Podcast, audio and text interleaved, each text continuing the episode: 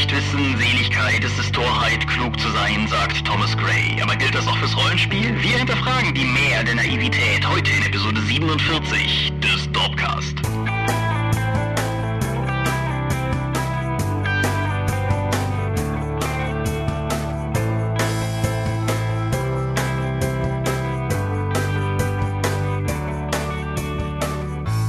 Hi und herzlich willkommen zur Episode 47 des Dorpcast. Einmal mehr sitzen wir hier und haben uns ein Thema gewählt mit mehr oder weniger gegebenem Rollenspielbezug, um darüber zu reden und eine Stunde mit unseren Stimmen zu füllen. Wenn ich wir sage, dann meine ich zum einen dich. Michael Mingers, guten Abend. Und zum anderen meine ich mich, Thomas Michalski. Hoi.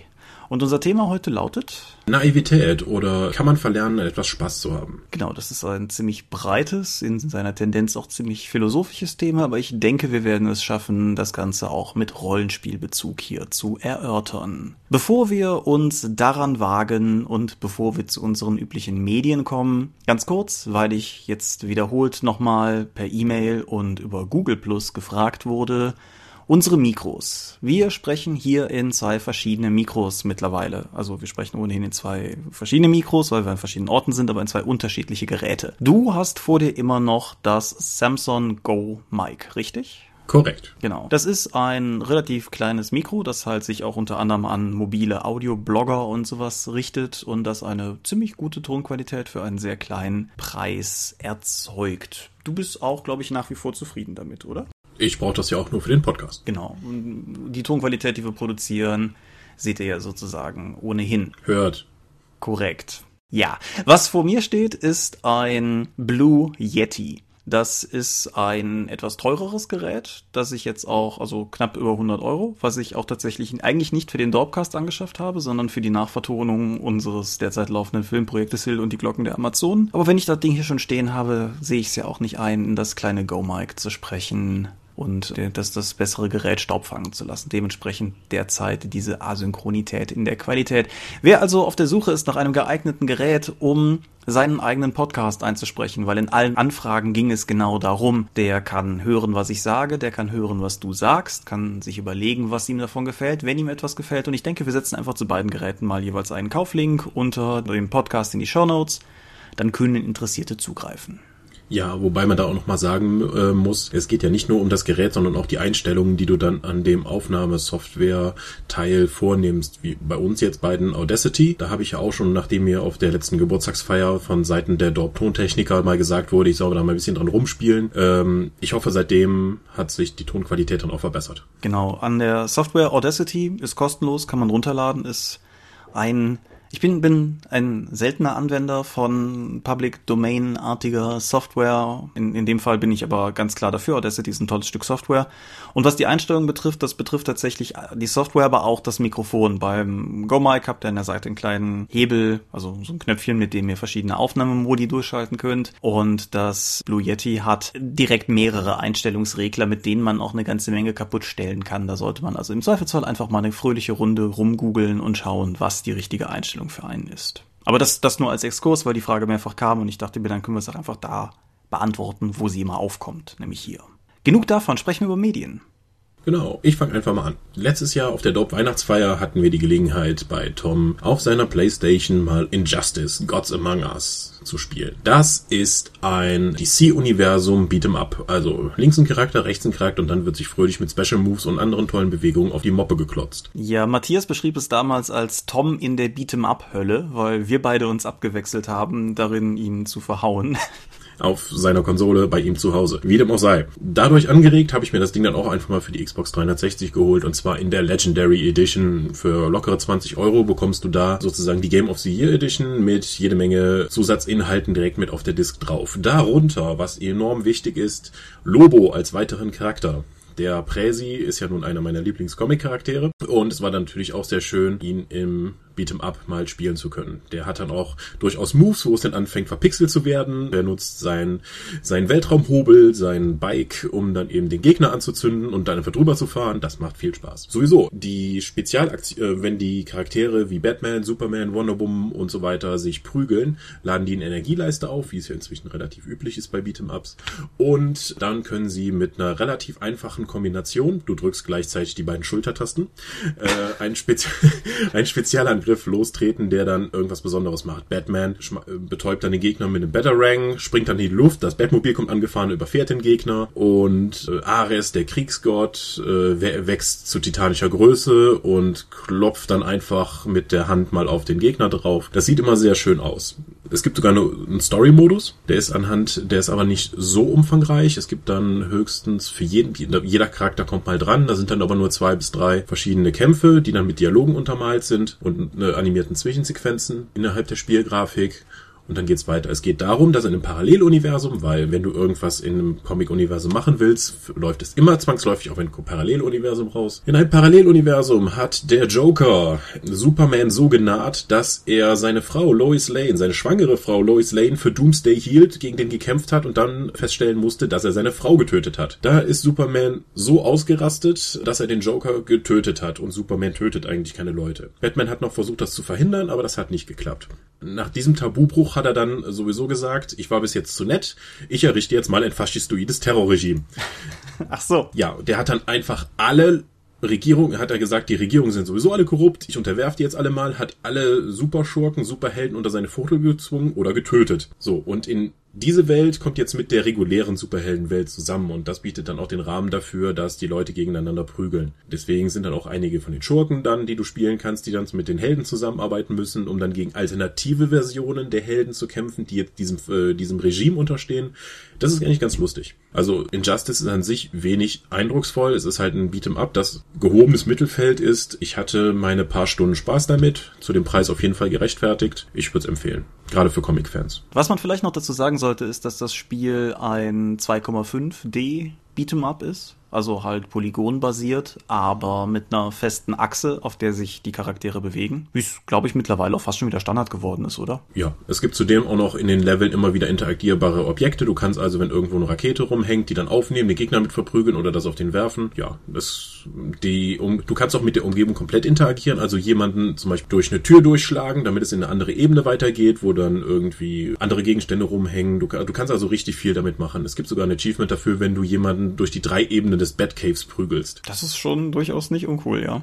Es ist auch nicht ganz einfach unbedingt. Aber äh, es macht durch, es ist optisch sehr anspruchsvoll und auch spielerisch relevant, weil du damit ordentlich Schaden machst. Alles klar ja, ich, ich fand es auch vom Anspielen her auf jeden Fall spaßig und äh, ich glaube auch nicht, dass das eins ist, wo ich jetzt in einem Maße meine Zeit drin versenken würde, wie ich es zum Beispiel mit Super Street Fighter 4 gemacht habe. Aber ich denke, für irgendwie ein Zwani und ein paar Stunden Spaß ist es auf jeden Fall ein guter Deal. Es ist auch vom Anspruch her wesentlich, wesentlich niedriger angesiedelt als ein Street Fighter. Street Fighter ist ja schon ein richtiges Turnierspiel, wo du wirklich was lernen kannst. Injustice ist eher so ein Spaßprügler. Aber dann mache ich mal weiter. Ich habe etwas gelesen und völlig ungewohnt, ich fand's doof.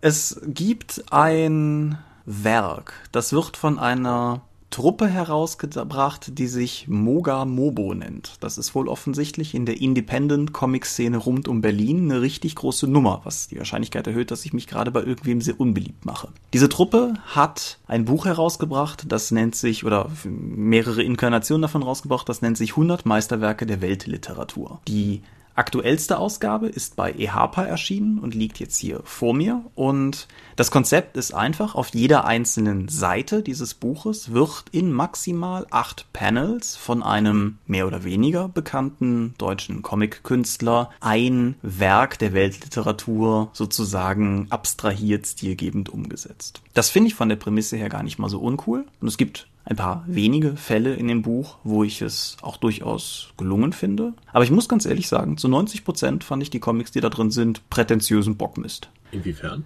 Zum einen finde ich nicht, dass sie die Essenz der Texte treffen.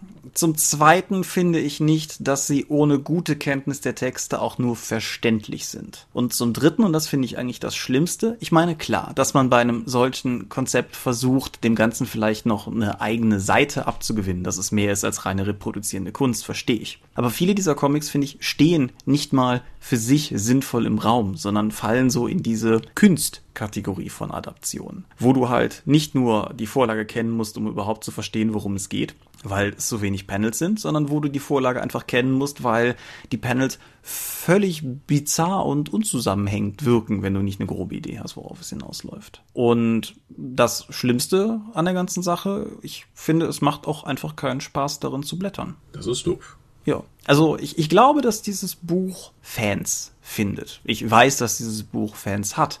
Aber ich finde ganz ehrlich, also vielleicht kann man das wertschätzen, wenn man den Independent-Comic-Bereich nach oben stellt. Aber wenn man die Weltliteratur nach oben stellt, aus deren Blickwinkel heraus das Ganze herkommt, dann scheitert dieses Buch einfach auf ganzer Linie. Und mein Gott, ich habe Literaturwissenschaft studiert. Ich verstehe durchaus grundsätzlich, worauf es hinaus will. Aber selbst ich habe nur davor gesessen und mir gedacht, hä? Und vielleicht bin ich auch einfach mit der falschen Prämisse herangegangen, dass ich halt sozusagen viel mehr diese von mir jetzt skizzierte Herangehensweise erwartet hätte und nicht das, was das Buch wirklich tut. Aber ja, keine Ahnung, ich muss schlicht und ergreifend sagen, ich habe damit relativ wenig überhaupt anfangen können. Was jetzt die darin vertretenen Künstler betrifft, so ist das Feld gemischt. Ich muss ganz ehrlich sagen, dass mir sehr viele davon nichts gesagt haben, was auch wiederum zeigt, wie wenig ich mich in dem besagten Bereich auskenne. Es sind so hier und da Namen dabei, die, die ich schon mal gehört habe und teilweise auch Namen, die ich durchaus schätze. Christian Moser ist zum Beispiel drin vertreten, der die ähm, Monster des Alltags gemacht hat oder die, der, der hat so Text, Comicbild-Adaptionen der Leben von Goethe und von Karl May gemacht. Ich weiß gar nicht, ob ich die hier im Dorpcast erwähnt mal habe oder ob ich die gelesen habe, bevor wir den Dorpcast aufgezeichnet haben. Ich denke, das liegt schon etwas länger zurück, ja. Aber die, die fand ich zum Beispiel ganz großartig, aber so das, was jetzt hier auch in dem Buch von ihm drin ist, das hat für mich einfach nicht funktioniert. Und ja, auf der Rückseite stehen dann halt die obligatorischen Zitate. Der Spiegel zitiert mit, damit ist jeder fit für den literarischen Party-Talk. Erstens, ha? Und zweitens, das will ich sehen. Also wer, wer mit, wer auf einer Party ist, ohne unter Leuten zu sein, die gerade explizit diese Adaption gut finden, den möchte ich sehen, wie er bewaffnet mit diesem Buch versucht, über eines der darin enthaltenen Werke zu sprechen. Kurz und gumm, ich drehe mich im Kreis, viel mehr Punkte habe ich auch gar nicht. Mir hat's einfach nicht gefallen. Punkt. Okay, ich habe vor einiger Zeit noch äh, mal was bei Amazon Prime gesehen. Django Unchained. Uh. Den hatte ich ja damals im äh, Kino verpasst. Und ich war gar nicht mal so angetan. Echt nicht? Nee, äh, tatsächlich nicht. Ich fand den Charakter Django wenig überzeugend. Ich verstehe auch nicht, wie der irgendwie als Hauptcharakter wirken konnte, weil eigentlich fast, äh, er ist eigentlich nur die Reflexionsfläche von dem Nebencharakter in Anführungszeichen des herumreisenden Zahnarzt und Kopfgeldjäger. Er ist äh, sein Lehrling, er, alles was er tut, wird eigentlich von ihm bestimmt bis zum Finale, wo er dann Schluss zwangsläufig dann irgendwie ins mehr ins Zentrum rücken muss. Die Kämpfe sind dann ähm, durch diese völlig überzogene Gewalt, ist, brechen die total aus der restlichen Erzählung heraus. Er hat wieder diese langen, langen Dialogszenen, die ich anstrengend finde in den Tarantinos. Ich fand ihn ganz insgesamt, ich, ich, ich wollte den mögen, mögen. Ich verstehe auch die Botschaft, die er dahinter zeigen kann, mit der Grausamkeit der Sklaverei und so weiter. Aber so richtig überzeugt hätte mich nicht, nein. Herzlich willkommen in der Meh-Medienschau. Ja. Hm, du hast ihn auf Deutsch gesehen, nehme ich an? Ja. Das würde mich zumindest mal interessieren, falls du irgendwann mal die Gelegenheit hast, in die englische Fassung reinzuschauen, ob das vielleicht was daran ändert, weil ich fand die Dialoge nämlich tatsächlich gut. Ich habe die Kritik mit den Dialogen ja damals zum Beispiel bei den Kill Bills auch gebracht und insofern weiß ich durchaus, was du meinst. Ich bin aber spätestens, seitdem ich mal versucht habe, Glorious Bastards auf Deutsch zu gucken, so ein bisschen vorsichtig geworden, was, was die deutschen Adaptionen der, der Tarantino-Filme betrifft. Ja, komm, Glorious Bastards ist sowieso größtenteils auf Deutsch. Ja, das ist richtig und der funktioniert halt desaströs nicht, wenn alle Deutsch reden, weil hm. genau diese, diese Erzählebene damit rausbricht. Und ja gut, das hat Django jetzt natürlich in der Form auch nicht. Aber er hat immerhin Deutsche. Ja, das ist Oder so. deutsch sprechende ja. Charaktere. Also ich, ich fand den Film tatsächlich halt, wie gesagt, äh, gut. Das kann man auch in irgendeinem sehr frühen Dorpcast, meine ich, nachhören. Und ja, also, wie, wie fandst du DiCaprio? Überzeugend. Mhm. Also, das war ein richtig fieser Typ, das ist nämlich, da gespielt hat. Ja, das ist nämlich sowieso auch eine der, der Sachen, die ich in den letzten Jahren mitgenommen habe. Ich finde, dieser Mann macht sich gruselig gut. Also dafür, dass ich den eigentlich sehr lange als, okay, dass der aus Titanic abgeschrieben hatte. So, dass das aktuelle DiCaprio-Oeuvre bin ich, bin ich durchaus für zu begeistern. Ich fand, ich meine, man kann Christoph Waltz vorwerfen, wieder im Prinzip dieselbe Rolle zu spielen wie in Glorious Bastards. Beziehungsweise, ich habe auch durchaus schon in genug Kritiken gelesen, dass, dass man ihm das allgemein vorwirft, dass er immer denselben Charakter spielt. Das kann ich schlicht und ergreifend nicht beurteilen, dafür kenne ich zu wenig mit ihm. Aber ihn fand ich durchaus auch gut in dem Film. Du hast recht, dass Django sehr viel Reflexionsfläche für diese Figur ist. Aber ja, ich weiß nicht, ob ich das per se schlecht finden würde. Keine Ahnung. Das musst du mir sagen. Also wie gesagt, ich, ich fand, mir hat es durchaus gefallen, aber ich, ich, ich sehe den Kritikpunkt, ja. Insofern. Ja, das war so von mir. Okay. Dann habe ich noch was gelesen und das fand ich gut. Ich habe Unten am Fluss gelesen, auch als Watership Down bekannt, von Richard Adams. Das ist um es kurz zu machen, ein verdammt gutes Buch. Ich habe den Film, wie vermutlich die meisten, als Kind gesehen und mich ja, artgerecht traumatisieren lassen, wie sich das gehört. Oh ja. Ich weiß nicht, ob ich im Dorpcast irgendwann schon mal erzählt habe, dass zu Filmen, die mein Vater mir damals aus der Videothek mitgebracht hat, auch die letzten Glühwürmchen gehörten. Im Vergleich dazu ist Watership Down ja noch relativ einfaches Territorium. Ist halt ein Zeichentrickfilm. Genau, das kann man Kindern schon zeigen. ja, nein, also das Buch ist wirklich gut aus verschiedensten Gründen. Was mir, also zum einen ist es einfach spannend insofern, als dass die Figuren nicht anthropomorph geschildert werden. Also klar, die können miteinander reden, aber so die ganzen Bewegungen und die Möglichkeiten, die sie haben, sind strikt an das gebunden, was echte Kaninchen auch können. Also kein aufrechter Gang, kein Benutzen von Händen und so weiter und so fort. Das gibt dem Ganzen auf jeden Fall eine sehr ungewöhnliche Erzählrichtung. Was Adams bravourös betreibt, ist eine, ich denke auch für Rollenspieler durchaus als Vorbild zu nehmende Form von Worldbuilding.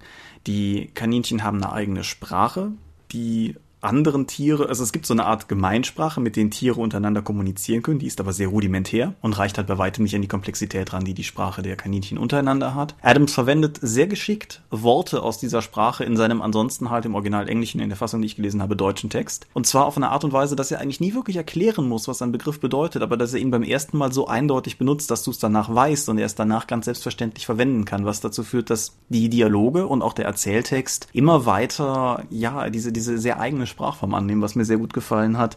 Was im Film damals auch durchaus drin war, was im Buch aber finde ich noch viel präsenter ist, ist, dass sie halt eine mythische Sagengestalt von so einer Art Robin Hood geschickten Kaninchen haben, zu dem sie alle aufblicken. Also es gibt keine wirkliche Religion unter den Kaninchen, es ist auch keine Verehrung für ihn in diesem Sinne, aber es ist halt jemand, von dem sie immer wieder Mythen erzählen und überhaupt, dass die ganze Kultur der Kaninchen darauf basiert, dass sie einander Geschichten erzählen und dass die ganze, ganze Gesellschaftsfindung im Prinzip auf diesen Geschichten beruht, fand ich unglaublich cool. Die sind auch erzählerisch sehr geschickt eingesetzt, weil die eigentliche Geschichte ist ja relativ düster in den meisten Teilen und die Mythen, die sie sich erzählen, sind meistens eher so ein bisschen augenzwinkernd, so dass man auch immer wieder so eine Auflockerung im Text hat, die aber gleichzeitig natürlich die notwendige Dramatik schafft, damit man im Anschluss wieder in die bedrückende Gegenwart zurückstürzen kann. Es ist also ich weiß nicht, die, die deutsche Ausgabe ist jetzt dieses, ist jetzt letztes Jahr 40 Jahre alt geworden. Ich glaube, die englische Originalausgabe ist drei, vier Jahre älter gewesen. Es ist trotzdem auch 2014, 2015 ein ziemlich aktuelles Buch, wenn beispielsweise über ein anderes Gehege erzählt wird, und darüber diskutiert wird, inwiefern die Aufgabe jedweder Persönlichkeitsrechte und Persönlichkeitsdefinition es wert sein kann, dafür dann sicher zu leben. Das ist ein Thema, das man heute jeden Tag in den Nachrichten hören kann und das halt in diesem Buch sehr geschickt schon durchaus thematisiert wird. Nicht subtil, aber geschickt. Kurzum, es ist ein verdammt gutes Buch. Also auch unabhängig davon, ob man den Film jetzt mochte oder nicht, würde ich sagen, das ist was, was ich vorbehaltlos auf eine 100 Bücher, die man lesen sollte, Liste setzen würde.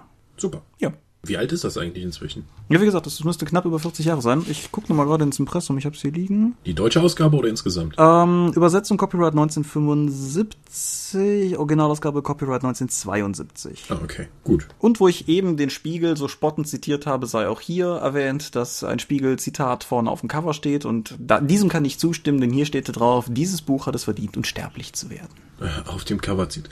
Gut. ja. Gelesen habe ich natürlich nichts, weil keine Zeit, aber ich komme doch auf einen anderen Film zu sprechen, den ich auch noch gesehen habe. Die Neuverfilmung von Robocop. Ah ja. Das ist ein Film mit einer interessanten Prämisse, weil er aktuelle Themen aufgreift, sei es nun die Auslandseinsätze Amerikas, die Sicherheitspolitik Amerikas und den Einsatz von Drohnen eben einfach das Entmenschlichte in der, im, in der Kriegsführung oder auch hier im Polizeieinsatz. Das, es gibt auch noch dann die, die Medienberichterstattung, ultrakonservative Einspieler. Samuel L. Jackson hat immer wieder tolle Einspieler von, von seiner Show, die er macht, wo er dann als superkonservativer Nachrichtensprecher Leute einlädt und einfach so die, die, die ganze Handlung zusammenfasst. Das Problem, was ich mit dem Film habe, Moment, ich muss mal erklären, worum es geht. Ein Polizist wird während des Einsatzes, äh, wird durch eine Autobombe schwer verstümmelt, bekommt dann aber die Chance von einem Konzern umgebaut zu werden mit jede Menge cybernetischem Kram, um dann eben zum Robocop zu werden. Da Emotionen aber die Programmierung stören, pumpen sie ihn so mit Drogen voll, dass er eigentlich zu einer Menschmaschine wird, aber dadurch zu einem hocheffizienten Polizisten. Das ist ein amerikanischer Film, das heißt, es ist ein hocheffizienter Polizist, in dem er möglichst viele Leute erschießt, die möglicherweise etwas getan haben. Was ich an sich schon moralisch sehr fragwürdig finde, wo der Film sonst so viele moralische Fragen aufwirft, weil der Robocop hat eine Maschinenpistole zur Selbstverteidigung und einen Elektroschocker, um Leute zu, zu machen. Er eigentlich fast aber nur Leute, anstatt die äh, irgendwie zu betäuben und dann gefangen zu nehmen. Warum der Konzern, der das gemacht hat, jetzt eigentlich wirklich so böse ist, ist mir im Verlaufe des Films nicht klar geworden. Und zum Ende hin ist dem Film auch irgendwie der Böse, ist im Film dann klar geworden, dass es keine Bösewicht gibt, weswegen der Konzernchef dann irgendwie viele dumme Dinge machen muss und völlig aus dem Charakter rausbricht, damit es einen Antagonisten gibt. Insgesamt muss ich sagen, der Film hat viele tolle Prämissen, ist aber leider kein interessanter Film geworden. Also gerade wenn ich so etwas habe wie Robocop, möchte ich ätzende Gesellschaftskritik, die durchaus drin ist, aber auch ein paar geile Action-Szenen. Und die Action in dem Film funktioniert überhaupt nicht. In der ersten größeren Action-Szene, die ich da sehe, ist, wenn Robocop im Trainingsgelände gegen 60 andere Roboter und seinen Ausbilder antreten muss. Und im Hintergrund läuft von Hokus Pokus, äh, von Focus Hokus Pokus. Also das totale Hippie-Lied im Drogenrausch und das mit damit eine Kampfszene äh, in, so zu unterlegen, das geht gar nicht. Ja. Nee, also äh, insgesamt muss ich sagen, der Hauptdarsteller hat natürlich auch das Problem, dass er die meiste Zeit in diesem voll Kampfanzug steckt und keine Emotionen zeigen kann, weil er auf Drogen ist, die das unterdrücken. Das hilft mir jetzt auch nicht, eine emotionale Bindung zu dem Charakter aufzubauen. Mhm. Deswegen fand ich den Film insgesamt als Film enttäuschend, auch wenn die ganzen Themen, die darin besch äh, beschrieben werden und äh, zu, zum Tragen kommen, interessant aufgearbeitet sind. Aber das reicht halt leider nicht für Unterhaltung. Ja, verstehe ich, ja. Gut, dann mache ich mal weiter. Ja, bitte. Ja, ich habe noch eine Fernsehserie gesehen und zwar dankbarerweise eine, also anders, anders angefangen. Das Problem mit Fernsehserien ist halt so ein bisschen, dass sie meistens relativ große Zeitgräber sind und insofern muss ich, musste ich sowieso für mich in letzter Zeit so ein bisschen feststellen, dass diese etwas modernere Form von Fernsehserien mit ihren vielleicht zehn Episoden und sehr, sehr komprimierten Plots, so das HBO oder auch eben Netflix-Format mir momentan sehr entgegenkommt. Und sehr entgegenkommen ist mir das zum Beispiel bei Penny Dreadful. Hm. Penny Dreadful ist eine der Netflix eigenen Serien und ist etwas, was mich von Anfang an aus diversen Gründen gereizt hat.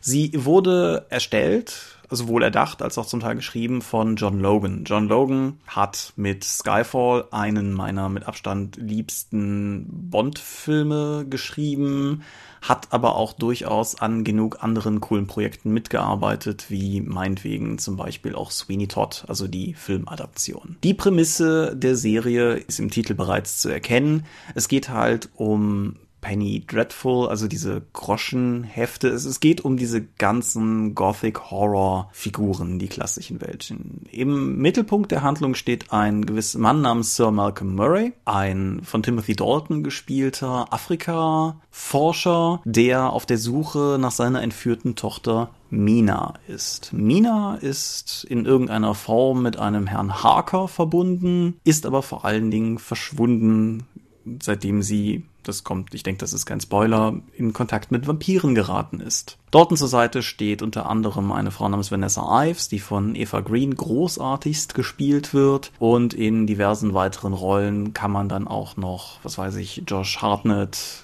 sehen oder Billy Piper, auch von, von Doctor Who Fame und so weiter und so fort. Was mir in der Serie gefallen hat, ist zum einen die Ausstattung, die sieht einfach gut aus von der ersten bis zur letzten Episode. Was mir wirklich gut gefallen hat, sind die Figuren, weil die alle interessant gezeichnet sind, seien es jetzt die eigenproduzierten oder seien es die, die zusätzlich hinzugekommenen. Ohne jetzt auch da viel zu spoilern, Dorian Gray spielt durchaus eine Rolle in, in der Handlung. Ein junger Doktor namens Frankenstein treibt sein Unwesen.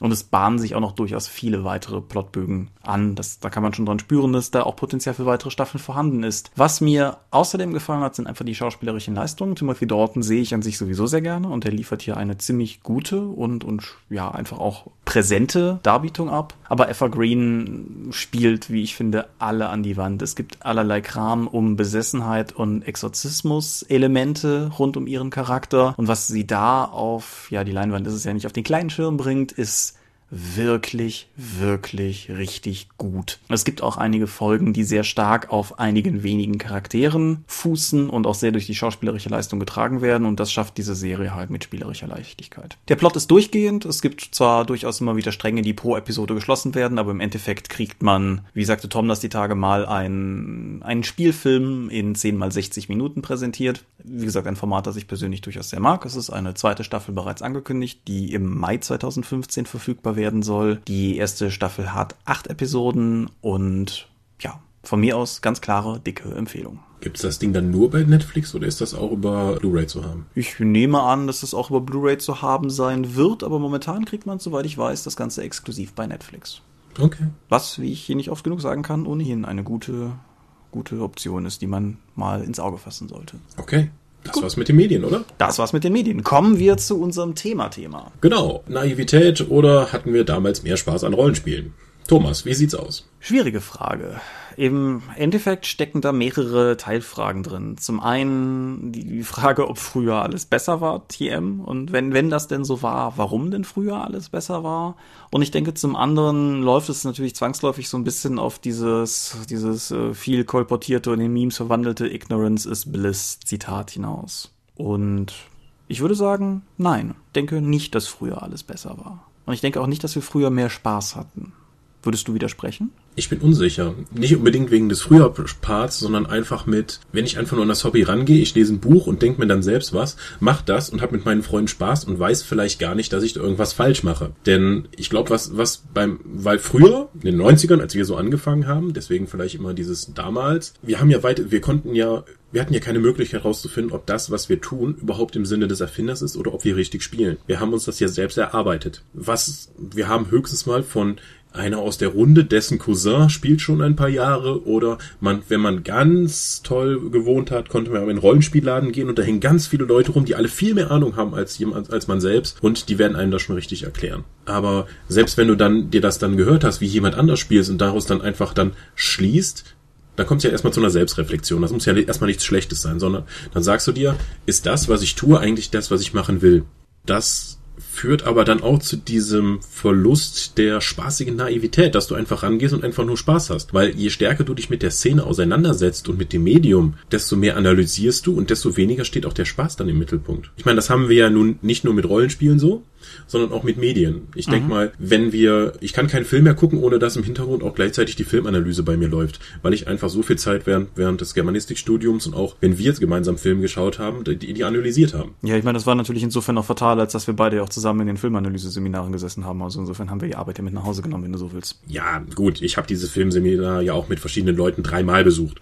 Ja, ich ähm, auch. ja gut, aber ich habe das aus anderem Grund dreimal besucht. Ja. Ja gut, es hat auch einfach Spaß gemacht, deswegen will ich mich da gar nicht beschweren, weswegen ich mich da immer reingesetzt habe. Aber es, es führt natürlich zu, zu einer anderen Wahrnehmung, weil ich bin jetzt seit zweieinhalb Jahren Rollenspielproduzent. Ich habe vorher über zehn Jahre oder so Rezensent. Ich habe Bücher und auch Spiele anders wahrgenommen als jemand, der einfach nur spielt. Ich war in den Foren aktiv, ich habe geschaut, ich habe mit Leuten diskutiert. Für mich hatte das je mehr ich tiefer reingegangen bin, desto weniger habe ich mich mit dem, habe ich gespielt, sondern eher mich mit dem Spiel auseinandergesetzt. Ja. Und ich hatte durchaus auch Zeiten, wo ich das als Verlust empfunden habe. Ja. Grundsätzlich gebe ich dir auf jeden Fall recht. Dass du diese Naivität verlierst, wenn du dich mit einem Hobby, ganz egal welchem näher auseinandersetzt, ist, glaube ich, etwas, was man kaum in Abrede stellen kann. Du hast das Beispiel der, der, der Filmanalyse hast du jetzt gebracht. So ein anderes Beispiel, was ich zum Beispiel anführen würde, wären Videospiele. Keine Ahnung, meine erste Videospielkonsole war ein Sega Master System, das 8-Bit-Äquivalent zum NES von Sega damals. Und jedes einzelne Modul war ein Abenteuer, weil ich gar nicht wusste, was dahinter warten könnte. Weil ich wusste ja nicht, was es für Spiele gibt. Ich kannte das ja gar nicht. Und das war dann ähnlich nochmal später beim Wechsel oder beim, beim, als wir dann einen Amiga im Haus hatten. Und das war dann nochmal so, als dann in meinem Freundeskreis die ersten PCs auftauchten. Diese völlige Faszination vom ersten Mal, als ich vor einem Echtzeitstrategiespiel saß, das müsste Warcraft 1 gewesen sein, bei einem Kumpel bei mir in der Straße, hat natürlich danach kein Echtzeitstrategiespiel in dieser Form mehr entfalten können. Das ist grundsätzlich erstmal gar keine Frage. Diese Abnutzung tritt ein. Genauso wie, ich weiß nicht, ich habe sicherlich 20, 30 Beat'em-Ups in meinem Leben relativ exzessiv gespielt und ich habe eine relativ klare Klassifizierung, wie die funktionieren können, wie was funktioniert. Und in der Regel, wenn du mir einen Controller in die Hand gibst, wird es nicht lange dauern, bis ich herausgefunden habe, in welche Richtung das Spiel tickt oder so. Das ist normal. Das hast du aber, glaube ich, bei allem. Ich glaube aber nicht, dass der Spaß dadurch gemindert wird. Ich denke nur, dass sich die Ebene, auf der du Spaß haben kannst, verschiebt. Aber ich weiß gar nicht, ob das so sehr eine Sache ist jetzt, die durch, sagen wir mal, Naivität oder Unwissenheit entsteht. Oder vielleicht zumindest nicht durch Naivität. Oder ob es nicht einfach eine Form von Unwissen ist, die man, dass man zwangsläufig ablegen muss, wenn man sich länger damit beschäftigt. Musst du? Weil ich, wir hatten ja nun auch in unserem Bekanntenkreis Freunde, die die Rollenspiele spielen, aber immer nur auf dem Niveau von äh, komm, lass uns mal zocken und die kein Interesse haben, in irgendein Forum zu gucken, die nicht auf Cons gehen, die sich auch gar nicht mit der Materie Spiel auseinandersetzen wollen, sondern die einfach nur zocken wollen. Das, und die das schon seit 15 Jahren machen. Mhm. Das gibt's ja auch und die sind immer noch, die sind immer noch mit Begeisterung dabei. Während wir hier dann irgendwie da anfangen zu diskutieren, warum das oder das ja nicht funktionieren kann, weil das so oder so ist, ist sagt er, ist doch drauf geschissen, lass uns zocken. Der hat dann noch immer Spaß dran. Ja. Der ist da nicht so, also, abgeklärt, sage ich mal. Ja, Abgeklärtheit ist natürlich durchaus ein, ein, ein Phänomen, das du einkaufst. Wobei man vielleicht an dieser Stelle ganz kurz, oder vielleicht zumindest ich an dieser Stelle ganz kurz als Exkurs sagen sollte, ich habe halt auch eine, eine sehr ausgeprägte Forenphase gehabt und habe mich auch durchaus in den ganzen ganzen Rollenspieltheorie-Kram reingelesen, auch wenn ich in dem Bereich jetzt nie so der aktive Diskutator war. Wobei ich da auch ganz klar mittlerweile mit einer gewissen Vorsicht an den Tag trete, weil es, es gab zwei, dreimal in der Vergangenheit auch bei Dorpcast-Episoden Fälle, wo wir über irgendetwas diskutiert haben und wir dann Zuschriften bekommen haben, per Kommentar, per Twitter, per E-Mail, was auch immer, dass wir ja dieses und jenes nach hier beliebige Rollenspieltheorie einsetzen gar nicht erörtert hätten wo ich dann zum Teil auch einfach für mich selbst gedacht habe, ja, ich weiß, dass die Rollenspieltheorie, nach der offensichtlich viele in Foren denken, das anders sieht, das betrifft mich aber nicht. Und ich denke, das ist ein Punkt, den man mindestens erreichen muss, um nicht in so eine Art Talsohle zu stranden, nämlich dass man erkennt, dass es ein gewisses Maß an Abgeklärtheit gibt und dass es einen Konsens und eine Basis von Meinungen gibt, auf der aufbaut, was so die Mehrheit denkt dass das aber nicht zwangsläufig ein Diktat für den eigenen Spaß sein muss. Ist man da nicht mal, wenn du jetzt sagst, ja, ich weiß, dass ich das nicht gemacht habe, aber das ist mir eh egal, ist man da nicht wieder in dieser Ignorance is Bliss Phase, mit der man eigentlich auch wieder angefangen hat? Das, das weiß ich tatsächlich nicht. Also, hm. Weil du bist ja jetzt, du bist ja jetzt in einer selbstgewählten Unmündigkeit, indem du das einfach ignorierst, obwohl du es weißt. Vorher wusstest du es einfach nicht, aber vorher hattest du eine unbewusste Ignoranz und jetzt hast du eine bewusste Ignoranz diesem Thema gegenüber, einfach um wieder Spaß zu haben um wieder in diesen Zustand zurückzukehren. Ja, vielleicht würde ich dir da, kann ich, kann ich da sogar zustimmen, ja. Es ist halt zum Beispiel, also keine Ahnung, wer, wer früher mich irgendwie in, in damals noch Grover Vorzeiten oder dann im Cthulhu-Forum gesehen hat, wird gemerkt haben, dass ich da nicht mehr sehr aktiv bin. Das geht zum Teil durchaus in so eine Richtung. Das, das geht aber auch mit einem anderen Gedanken einher, den ich heute eigentlich gar nicht anschneiden wollte, der das aber durchaus irgendwie auch trifft, nämlich eine, wie ich persönlich finde, teilweise sehr allgemein sehr negative Grundhaltung vielen Dingen gegenüber, die, denke ich, zu einem gewissen Teil durchaus auch dieser Abgeklärtheit geschuldet ist, dass Leute halt das Gefühl haben, alles schon mal gesehen zu haben, alles schon mal irgendwie erlebt zu haben und sich halt über neue Produkte ärgern, weil die ihnen diesen Kick vielleicht auch nicht mehr geben. Und ich finde das halt persönlich ganz ehrlich schade und denke halt auch, das muss nicht sein. Also nur weil man, weil man einen gewissen Background hat, heißt das nicht zwangsläufig, dass einem solche Dinge immer auf den Magen schlagen müssen, wenn, wenn du weißt, was ich meine. Hast du denn ein Rezept dafür, um diesen Sense of Wonder wieder zurückzubekommen? Ich meine, das kann ja jetzt nicht der eine Ausweg sein, wenn ich jetzt zehn Jahre D&D gespielt habe und jetzt kommt jemand an und sagt, wie du spielst immer noch D&D, ich spiele hier den geilen Indie-Scheiß mit den Tintenfischen. Ist das der Ausweg? Ist das ein Ausweg, einfach mal was äh, so krass anderes auszuprobieren oder einfach dann irgendwann zu sagen, so, ich habe den Mainstream durch, ich gucke mir jetzt alles an, was Indie ist, weil ich bin darüber hinausgewachsen, in Anführungszeichen. Ich glaube ganz ehrlich nicht, dass das ein Ausweg ist. Ich denke, das ist ein, ein Weg, den man einschlagen kann, wenn einem der Mainstream eh nichts gibt. Also wenn, wenn man an dem ganzen Mainstream-Kram einfach schlicht nicht den Spaß hat, den man gerne hätte. Vielleicht liegen einem Indie-Spiele tendenziell mehr. Ist ja durchaus möglich. Es ist ja durchaus eine in Nuancen andere Form zu spielen, die kann einem ja besser oder schlechter gefallen. Aber ich habe das auch neulich nochmal in Bezug auf eine unserer Folgen irgendwo geschrieben. Ich sehe mich als sehr mainstreamigen Spieler. Da mache ich auch keinen Hehl draus. Ich mag den ganzen großen Kram. Ich spiele gern DSA, ich spiele gern D&D, ich mag die World of Darkness, die alte wie die neue. Ich habe eine Shadowrun-Runde. Earthbound ist cool, ne? Kannst du beliebig fortsetzen. Und Indie-Spiele sind für mich keine Alternative. Indie-Spiele sind vielleicht so etwas wie, wie so der Versuch zu fliehen. Aber das ist eine vergebene Flucht aus meiner Sicht, weil der Sense of Wonder, dem ich vielleicht nachlaufe, den finde ich da auch nicht, nur weil es da anders ist. Weil das, was ich da finde, löst den einfach nicht aus. Es ist halt nur anders. Das kann es nicht sein. Wir haben ja nun öfters auch schon mal darüber diskutiert, dass man am besten nicht wieder mit Zwang versuchen sollte, die Erinnerung von damals oder einfach die Runde von damals so wiederherzustellen, wie es damals war, weil du bist heute nicht mehr die Person, die du vor zehn Jahren warst und deine Freunde aus der Runde sind es vermutlich auch nicht mehr. Vielleicht seid ihr ja nicht mal mehr Freunde, sondern ihr seid jetzt einfach nur noch Bekannte von damals. Mhm. Wie würdest du dann rangehen, um so ein Ausbrennen, so ein Ausbrennen gegenüber dem Hobby zu irgendwann dahin zu kommen? Wo du irgendwann sagst, das gibt mir alles nichts mehr. Gut, also das ist tatsächlich so dann vielleicht der, der, die pragmatischste Frage, die du stellen kannst. Also eine Sache, die ich schon vor, vor ein, zwei Jahren für mich festgestellt habe oder die wir insgesamt festgestellt haben, ist, sofern halt ein Personenpool vorhanden ist, mit dem das geht, variiert die Gruppenzusammensetzung. Ich weiß, es gibt Gruppen, die spielen seit Beginn des letzten Jahrtausends oder so in derselben Konstellation, sitzen mit denselben fünf Leuten am Tisch und haben eine Mordsgaudi. Cool.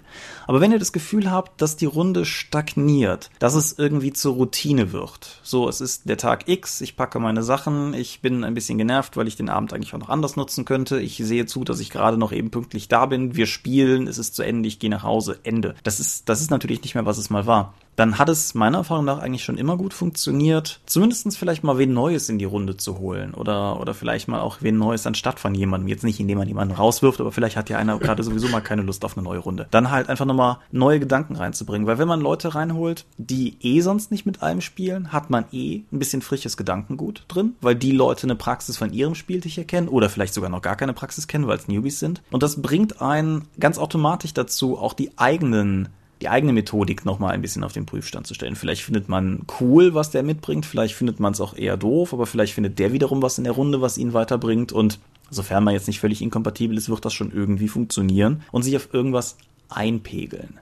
Auf der, auf der anderen Seite kann man halt auch versuchen, das System zu wechseln. Aber da weiß ich nicht, ob das so der Renner ist. Also vielleicht, wenn man so eine Runde ist, die ihren Lebtag lang DSA gespielt hat, dann vielleicht mal, was weiß ich, D&D auszuprobieren, ist vielleicht eine Option. Ich glaube aber eigentlich nicht, dass es eine systemimmanente Frage ist, sondern ich denke, dass es tatsächlich etwas mit der Dynamik am Spieltisch zu tun hat. Hm. Ich finde es jetzt spannend, dass du sagst, dass man einfach dann mal neue Personen in die Runde bringen kann. Wie würdest du sagen, dass man einfach dann mal probiert, wirklich auch mal mit Jugendlichen zu spielen? Also die vielleicht nur noch einen ganz anderen Ansatz haben. Ich weiß, dass ja der Sohn meiner Vermieterin, die spielen ja AD&D, was ich immer noch sehr obskur finde, weil AD&D wurde, ist eingestellt worden fünf Jahre bevor er geboren wurde. Mhm. Deswegen verstehe ich nicht, wie er da hinkommt. Aber ich glaube, ich, ich finde den Gedanken immer reizvoller, einfach mal mit den Jungs zu spielen. Weil ich bin, ich spiele jetzt schon Rollenspiele doppelt so lange, wie die Jungs auf der, er auf der Welt sind und einfach mal mitzubekommen, wie die spielen und mich vielleicht von der Energie, die ich da vermute, die sie noch haben, weil sie einfach das, den ganzen Kram um sich herum nicht kennen und einfach wild Sachen dann ausprobieren, dass diese Energie, dass ich da irgendwie ein Stück von abzweigen kann, um wieder selbst mein eigenes Feuer und meine Leidenschaft für Rollenspiel zu entfachen. Ja, wobei ich, also ja, finde ich einen interessanten Ansatz. Ich würde aber gleichzeitig ein bisschen die Warnung mitgeben, dass man, wenn man so etwas tut, man darauf acht geben muss, dass man den positiven Einfluss von da mitnimmt und nicht seinen, seinen in dem Fall jetzt eigenen negativen Einfluss mitbringt. Also, dass, dass man, was weiß ich, wenn, wenn du halt sagst, dass eines der Probleme ist, dass du das Gefühl hast, nicht mehr falsch spielen zu können oder zu wollen, wäre es halt wichtig, in solchen Fällen halt genau diesen Gedanken nicht reinzutragen, sondern sich stattdessen davon begeistern zu lassen, wie die von, von Kraut auf, auf Rüben kommen. Mhm. Mit Bildsprache kaputt, egal. Ja. Das, das fand ich ja auch immer wichtig, weil, wie damals gesagt, du kommst in einen Rollenspielladen und erzählst so begeistert davon, was er gerade gemacht hat und dann sitzt da so ein älterer Mensch und erzählt dir erstmal, wie falsch das alles ist, was du tust. Und dann kommst du halt in diese Selbstreflexionsphase und das kann entweder heilsam sein, weil du damit etwas Neues für dich lernst, aber meistens in dem Alter und wenn dir jemand einfach so, so einen Stopp verpasst, wenn du so begeistert bist, dann ist das, glaube ich, eher die, die negative Art der Reflexion. Da fragst du nämlich, was du alles falsch gemacht hast. Und das trägst du dann vielleicht sogar mit in die Runde rein. Yeah. Ich habe das oft gehabt, wenn ich irgendwie irgendwie total begeistert von irgendwas war, versuche das im Forum zu teilen und die Leute erklären mir erstmal, wie doof ich bin, weil Aha. das soll man ja gar nicht so machen. Deswegen glaube ich, dass Foren auch so wie ich sie oftmals wahrnehme, in, durch, die, durch die negative Aufarbeitung, die da eben stattfindet und wo dir erstmal erklärt wird, was du stattdessen spielen solltest, tatsächlich auch schädlich sein können für die Begeisterung und einfach, dass damit die Begeisterung nicht weiter befeuert wird, sondern endet. Und ja. zwar wirklich endet. Damit, damit sprichst du was Interessantes an, insofern, als dass natürlich das Internet in diesem ganzen Gespräch eine große Rolle spielt. Weil ich habe halt auch schon als junger Jugendlicher versucht, alles an Informationen zu absorbieren, was ich irgendwie über meine Hobbys auftun konnte. Das war halt im Videospielbereich waren es halt Videospielzeitschriften, im Filmbereich waren es mehr oder weniger krude Filmzeitschriften und im Rollenspielbereich wurde das schon schwieriger. Da war es eigentlich vor allen Dingen halt die hier schon oft erwähnte Wunderwelten. Das Internet öffnet Tür und Tor und das ist diese Nummer mit dem Torwächter, die ich so gerne an allen möglichen Stellen anspreche. Natürlich ist das Coole am Internet, dass jeder die Möglichkeit Möglichkeit hat, sich zu verwirklichen in Foren durch seine eigene Meinung, durch moderne Publikationsverfahren, E-Book, Print on Demand und so weiter in Form von Büchern. Es hat aber natürlich insofern auch den Nachteil, als dass ich glaube, dass du im Internet sehr viel schneller auf sehr, ja, nicht feindselige, sehr im kritischen Extrem angesiedelte Meinungen stoßen kannst. Und jetzt kann man das natürlich grundsätzlich erstmal gut finden. Man hat mich ja auch schon bei Twitter Jubelperser genannt, höchst politisch inkorrekt, dafür, dass ich die meisten Dinge, die ich konsumiere, halt in der Tendenz schon eher cool finde. Ich finde aber persönlich, und ich will da niemandem reinreden, aber ich persönlich finde halt, dass man immer aus der Prämisse heraus handeln sollte, Dinge erstmal in ein in einem positiven Blickwinkel zu betrachten. Manche Dinge sind Mist oder manche Dinge funktionieren für einen auch einfach nicht. Insofern ist es vielleicht ganz gut, dass ich die 100 Meisterwerke der Weltliteratur eben in Medienteil hatte. Aber ich finde halt, man muss aufpassen, dass man sich Dinge nicht kaputt machen lässt. Nicht mal dem anderen Absicht unterstellend. Aber es ist so ein bisschen wie, ha, weiß ich nicht, ein Fingerabdruck auf dem Brillenglas. Solange du nicht bemerkst, ist es in Ordnung. Aber so, so wie du bemerkt hast, wird es dich nerven. Und man muss sich halt ein bisschen fragen. Ich meine, es ist sinnvoll, sich mit kritischen Punkten auseinanderzusetzen. Also, aber es ist halt die Frage, inwiefern man sich da die Dosis holen möchte, weil die Menge macht das Gift. Mhm. Gut, ich habe jetzt nur natürlich einen als Rollenspielproduzent habe ich ja natürlich einen relativ anderen, viel, einen ganz anderen Standpunkt als die meisten unserer Zuhörer, weil es gibt nur eine Handvoll von Rollenspielproduzenten in Deutschland. Ja. Auch jetzt nochmal vom Standpunkt aus, mach dein Hobby zum Beruf. Du musst ja, dir muss auch klar sein, wenn du dein Hobby zum Beruf machst, ist dein Hobby weg. Ich meine, wir spielen immer noch, aber Rollenspiele habe ich in den letzten zweieinhalb Jahren sehr, sehr wenig gespielt, weil das auch eben zeitintensiv ist und wenn wir spielen, sind es meistens auch schon Testspiele für irgendwelche anderen kommenden Sachen oder Abenteuer oder Material. Ja, oder, oder zumindest läuft das innere Uhrwerk mit. Keine Ahnung, ich habe sowas wie meine, jetzt meine D&D 5 Testrunde, die angelaufen ist. Und jedes Mal, wenn ich die Sitzung vorbereite, schaue ich auf meine Unterlagen und frage mich aufs Neue, kann ich da einen Dorp-Download draus machen? Ja, ich, ich habe ja auch schon mal in dem, in dem Podcast über Abenteuer darüber erwähnt, dass ich Kaufabenteuer meistens extrem nah an dem Geschriebenen spiele. Einfach aus dem Grund, weil ich wissen möchte, wie gut es funktioniert, damit ich später die Rätsel dann dementsprechend zu dem Abenteuer schreiben kann und nicht zu dem, was wir da irgendwas irgendwie am Spiel sich dann umgeschrieben geschrieben wurde. Das finde ich nämlich mit die, die, die schlimmsten Erlebnisberichte, wenn mir Leute erzählen, ja, ich fand die und die Kampagne total toll. Äh, wieso? Da gibt's doch das und das und das. Ja, das haben wir alles weggelassen. Ja, das ist richtig. Ich spiele derzeit das Jahr des Feuers. Ja. Hatte dir das ja gestern noch über, über Facebook geschrieben. Und keine Ahnung, das, was wir spielen, ist wirklich cool. Und Achim, unser Spielleiter, holt eine Qualität aus dieser Kampagne raus, die ich darin persönlich nicht gesehen hätte. Also ich hätte mir auch gar nicht die Mühe gemacht, die er sich macht, um das sozusagen aufzuwerten. Und das ist was wirklich Cooles, was wir da spielen. Dafür kann Schlacht in den Wolken aber sehr wenig, mhm. weil die Vorlage ist wirklich problematisch. Und äh, das ist jetzt ein Punkt, äh, als Rezensent müsste ich jetzt sagen, okay, wenn ich dieses Abenteuer rezensieren möchte, muss ich halt das Abenteuer spielen und nicht das, von dem ich glaube, dass es für meine Runde besser funktioniert. Was natürlich für alle Beteiligten dann schlechter ist, weil alle weniger Spaß haben. Deswegen ist, da, da haben wir wieder diesen Knackpunkt, ne? Weil, weswegen mache ich das überhaupt? Wenn ich nämlich jetzt diesen Anspruch habe, dann irgendwie eine Rezension zu schreiben oder das richtig zu spielen, warum stelle ich diesen Anspruch vor meinem Spaß, von dem ich weiß, dass ich ihn haben werde? Das ist eine. Ist das nicht total seltsam? ja, ist es. Und vielleicht bewegen wir uns damit jetzt auch an, an einen Punkt, wo es für viele Zuhörer in dieser Form auch nicht mehr so nachvollziehbar ist. Ich kenne das Problem halt selber auch. Und ich nehme mal, die meisten Leute, die sich mal drauf versteift haben, Content zu produzieren, kennen, kennen das Problem, dass man irgendwann an dem Punkt ist, an dem man halt die Content-Produktion oder Analyse, je nachdem aus welcher Richtung man kommt, über alles räumt. Und was vielleicht noch wichtig ist aus der produktive Ratschläge-Richtung. Mir ist das zum ersten Mal aufgefallen, ich habe das auch irgendwann mal noch vor in einen längeren Blogartikel zu gießen, mir ist das das erste Mal aufgefallen, als ich hier im Dorpcast über das letzte Einhorn gesprochen habe und teilweise Leute interessiert nachfragten, ob der denn wirklich noch gut sei. Sie hätten den ja in guter Erinnerung, sie hätten aber Angst, sich ihre Erinnerung kaputt zu machen, wenn sie den nochmal gucken. Ja, verständlich. Hm, ja, verständlich. Also so insgesamt für das Thema, nicht unbedingt für diesen Film. Ja, ich weiß, ich habe leider keine gute Anleitung bis jetzt gefunden, wie man das macht, aber ich finde es wichtig, dass man sich gelegentlich versucht, ins Gedächtnis zu rufen, warum einen diese Dinge damals so begeistert haben. Mir ist das jetzt akut nochmal aufgefallen. YouTube ist aus unerfindlichen Gründen auf die Idee gekommen, mir jeden Tag irgendwelche Van Damme-Videos vorzuschlagen. Und ja, irgendwas muss ich ja beim Mittagessen gucken. Und ja, keine Ahnung, ich habe die teilweise geschaut und ich muss ganz ehrlich sagen, klar, das, das ist alles kein hohes Kino. Und der, der geschulte Filmanalytiker in mir zuckt manchmal doch massiv zusammen. Zumal Van Damme im Original ohnehin nochmal eine ganz eigene Nummer ist durch seine... Ja, den sollte man keinesfalls in der deutschen Synchro schauen.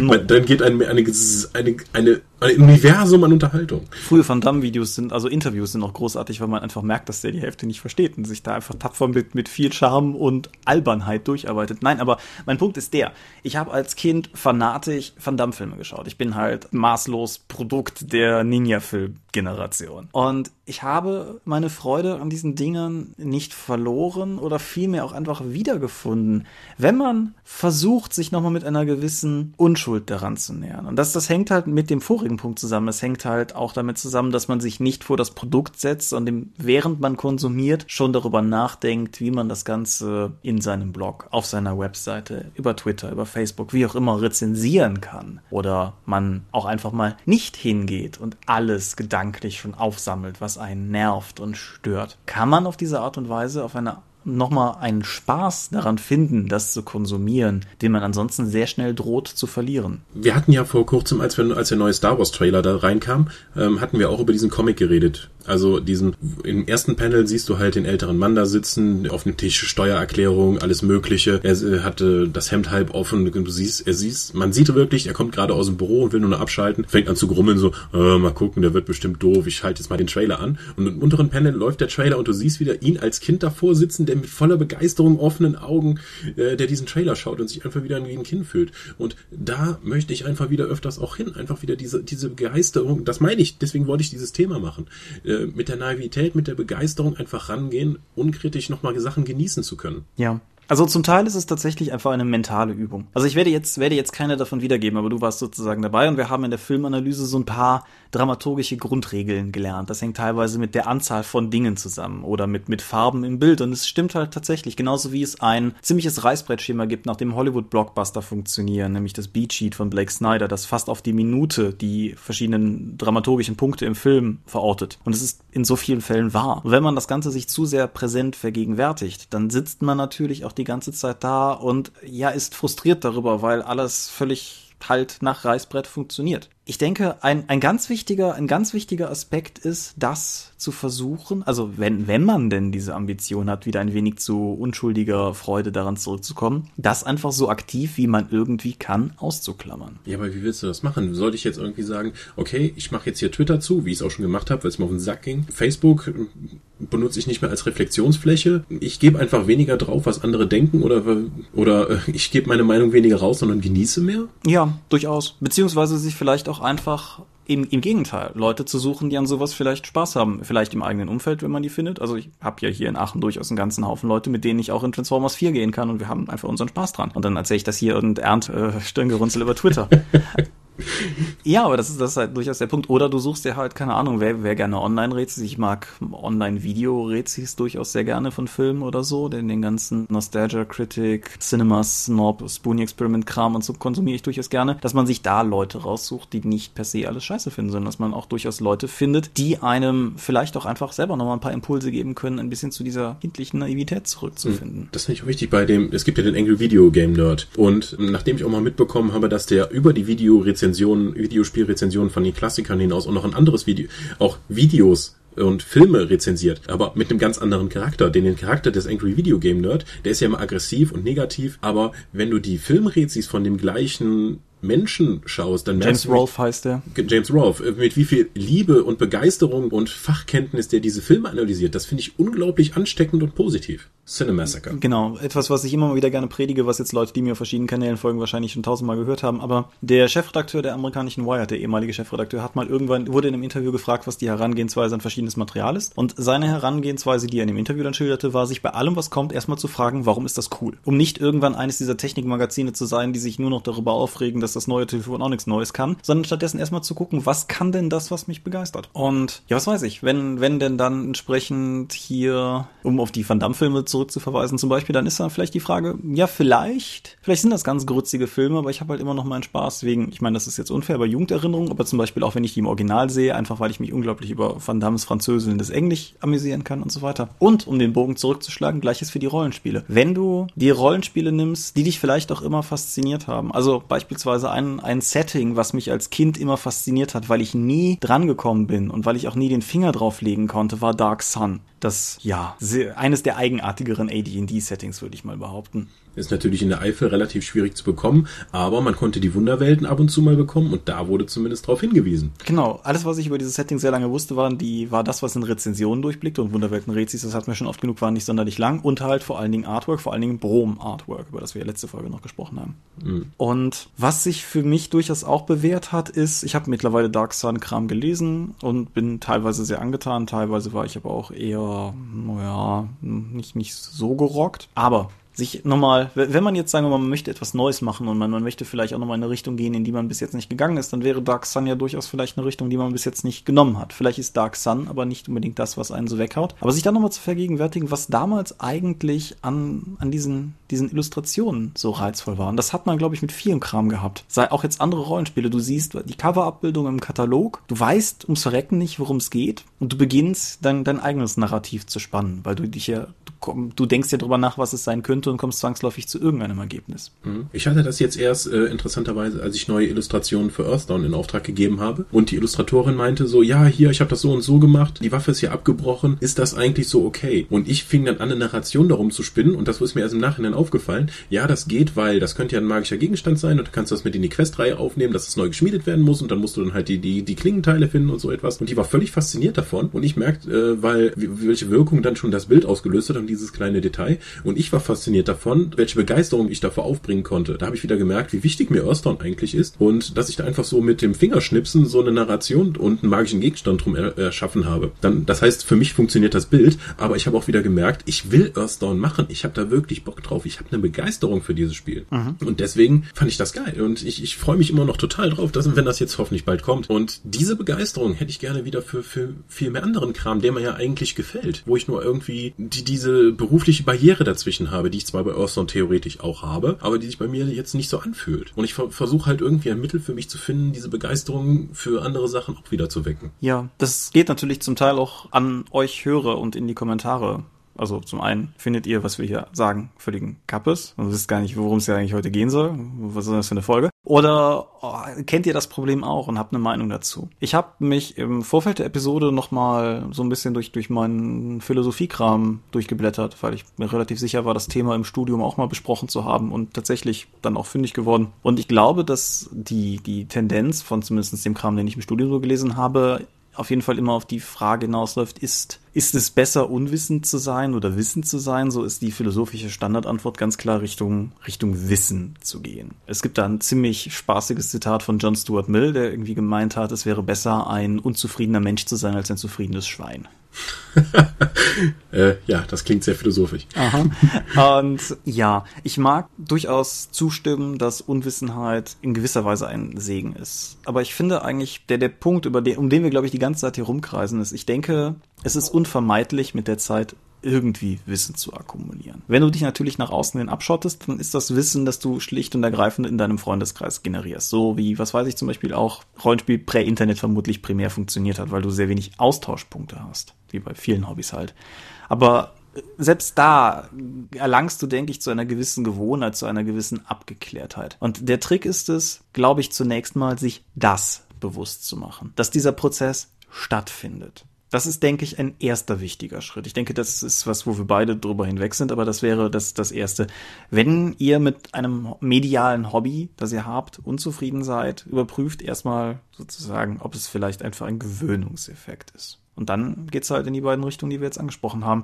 Und jetzt, was weiß ich, was andere Hobbys betrifft, ja, ich weiß es halt auch nicht. Ich mag Retro-Videospiele sehr gern. Ich mag Retro-Videospiele teilweise durchaus auch lieber als den modernen Krempel. Und ich frage mich halt auch, ob es vielleicht daran liegt, dass ich gerade auch bei modernen Sachen sehr viel informierter bin. Dadurch, dass ich eben auch sehr, sehr in die Richtung konsumiere, kriege ich halt auch durchaus irgendwelchen PR und sonstigen Eskapadenkram rund um EA und Ubisoft mit, den ich vielleicht damals bei den, bei den 16 und 8-Bit-Videospielen nie erfahren habe. Genauso Rollenspielszene. Ich bin sicher, dass eine ganze Menge Kapriolen rund um AD&D und so gelaufen sind, von denen ich meinen Lebtag lang nie gehört habe, wohingegen, wenn jetzt irgendwas irgendwo passiert, hier keine Namen, weil Beruf, dann kriege ich das natürlich zwangsläufig direkt mit und trage das viel mehr auch mit mir herum. Aber ich denke mal, das ist auch ein etwas altersbedingtes Thema für unsere Szene, weil vor zehn Jahren hätte es diese Diskussion, glaube ich, in diesem Ausmaß auch gar nicht gegeben. Weil das sehe ich auch immer wieder, wenn ich noch mal in Foren schaue, dass es äh, halt immer mehr Threads gibt zu Sachen Rollenspiel, Burnout, was soll ich machen? Ich habe keinen Bock mehr auf die ganze Scheiße. Das würde mich auch jetzt auch mal interessieren. Unsere Hörer werden ja vermutlich auch in einem ähnlichen Rahmen sein, so Mitte 20 bis Mitte 30. Hattet ihr schon mal sowas wie ein Rollenspiel Burnout oder habt ihr mal hinterfragt, warum ihr den ganzen Kram überhaupt macht? Was war eure Möglichkeit, um euer, eure Liebe zum Hobby neu zu entfachen? Habt ihr mal kurz in Tabletops reingeschnuppert? Habt ihr statt D&D plötzlich mal Fate probiert? Seid dann wieder zurück zurückgekommen, einfach in der Überzeugung, hey, das, was ich vorher gemacht habe, ist eigentlich das, was ich machen möchte. War ihr in dieser Situation? Und wenn ja, wie habt ihr sie gelöst, wenn ihr sie gelöst habt? Mhm. Da würde mich mal interessieren, wie das bei euch abgegangen ist. Bitte schreibt uns das in die Kommentare. Ja, eine Variante, die wir bis jetzt noch nicht angesprochen haben, ist natürlich auch so ein bisschen der Entzug. Also sowohl jetzt medial gesehen, keine Ahnung, ne? irgendwie alles macht mich runter, dann schotte ich tatsächlich mal komplett Social Media und Internet und so weiter ab und besinne mich ein bisschen. Aber vielleicht auch einfach, keine Ahnung, mal ein Vierteljahr nicht spielen, um zu gucken, ob die Lust zu spielen dadurch vielleicht auch wieder stärker wird. Das wäre durchaus auch noch eine Alternative, die ich mir vorstellen könnte. Oder wenn du merkst, das hat mir eigentlich nichts gegeben und dann einfach einen neuen Lebensabschnitt aufmachst und das Spielen hinter dir lässt. Ist natürlich bitter, senkt unsere Hörerschaft. äh, nein, aber es ist, es ist, durchaus möglich, klar. Ich meine, diese, dieses On-and-Off-Ding habe ich so ein bisschen teilweise mit bestimmten Videospiel- oder Computerspielarten. So was weiß ich, Point-and-Click-Adventures ist, ist etwas, was ich nicht in rauen Mengen konsumieren kann, aber wo ich nach einer gewissen Zeit immer wieder Bock auf eins habe. Und sowas könnte ich mir halt durchaus beim, beim Rollenspiel vielleicht auch vorstellen. Vielleicht ist es einfach zu viel gewesen, dass man die letzten fünf Jahre jede Woche eine Runde gehabt hat oder sowas. Und wenn man jetzt mal ein Vierteljahr nicht spielt, dann hat man plötzlich auch wieder Ideen, weil man, weil man aus dieser Bringschuld heraus ist. Das ist ja auch noch so ein, so ein Aspekt, den man dann möglicherweise hat gerade Rollenspielrunden, soziale Dynamik und so weiter. Mhm. Peer Pressure.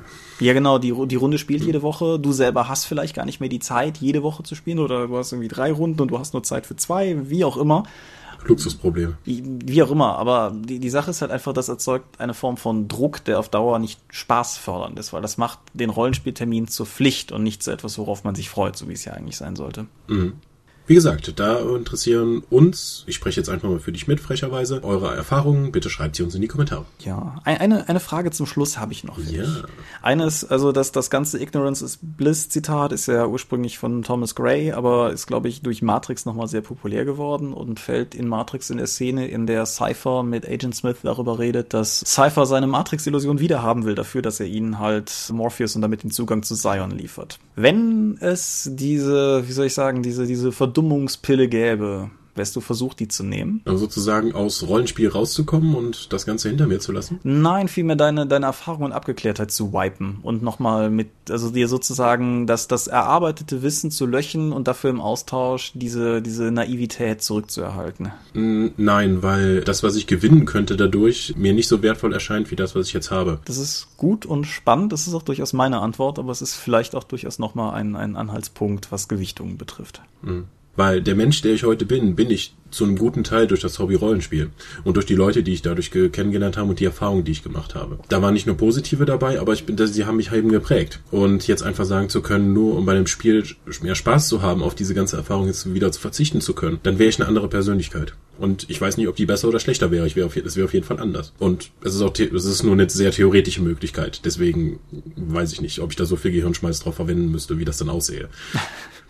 Und mal abgesehen, ich wohne im fucking Taunus. Was für Möglichkeiten habe ich denn hier bitte mit Leuten zu spielen? Ja, vielleicht, vielleicht versetze ich die Tablette ja zurück nach Aachen oder so. Oh, spannende Idee. ja, nein gut, aber das, das vielleicht noch als letztes, dann haben wir auch genug Hausaufgaben verteilt, auch, auch für euch. Wenn ihr denn sozusagen an der Burnout-Grenze zum Hobby steht oder zu einem anderen Hobby steht, werdet ihr gewillt, gemachte Erfahrungen gegen Rückkehr zur Naivität einzutauschen. Wie gesagt, ich bin da bei dir und sag nö, aber man kann es ja mal fragen. Gut, das war eine seltsame Episode. Ja, das musst du als Philosophiestudent ja, äh, als Philosophie-Absolvent ja beurteilen können. Ja, gut. Insofern würde ich sagen, wenn du nichts mehr hast, können wir es aber an diesem Punkt auch deckeln.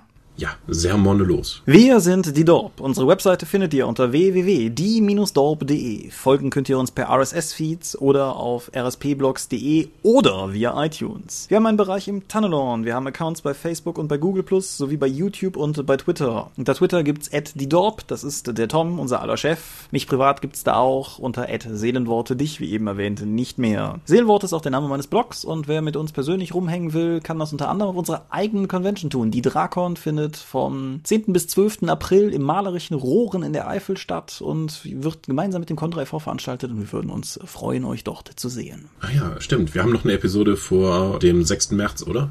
Ja, müssen wir. Ja, haben wir. Ja, ich bin nämlich dann an dem Wochenende an der Nordsee auf dem Heizkon. Ah. Dem Urbergkon und treibe mich da übers Wochenende rum. Cool, gut. Da werde ich dann aber auch berichten. Sehr schön, sehr schön. Gut, wenn es euch gefallen hat, schreibt es in die Kommentare. Wenn es euch nicht gefallen hat, meinetwegen auch. In jedem Fall bedanke ich mich einmal mehr bei dir für dieses Gespräch. Gerne. Wenn es euch nicht gefallen hat, bitte beschwert euch über Twitter, das lese ich nämlich nicht. Ich trage das dann weiter. Oh, danke. Und ja, ich bedanke mich bei euch fürs Zuhören. Ich wünsche euch wunderbare 14 Tage und wir melden uns dann wieder mit vielleicht einem wieder etwas handgreiflicheren Thema. Handgreiflich? Okay, äh, bis denn. Jo, ciao, ciao.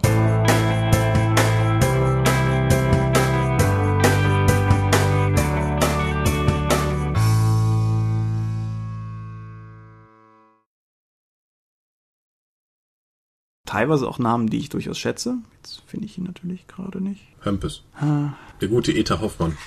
Der gute Eta Hoffmann, nein, lass mich, lass mich mal gerade, das kann ich ja gleich alles rausschneiden. Oh, ich bin so unglaublich gut vorbereitet heute.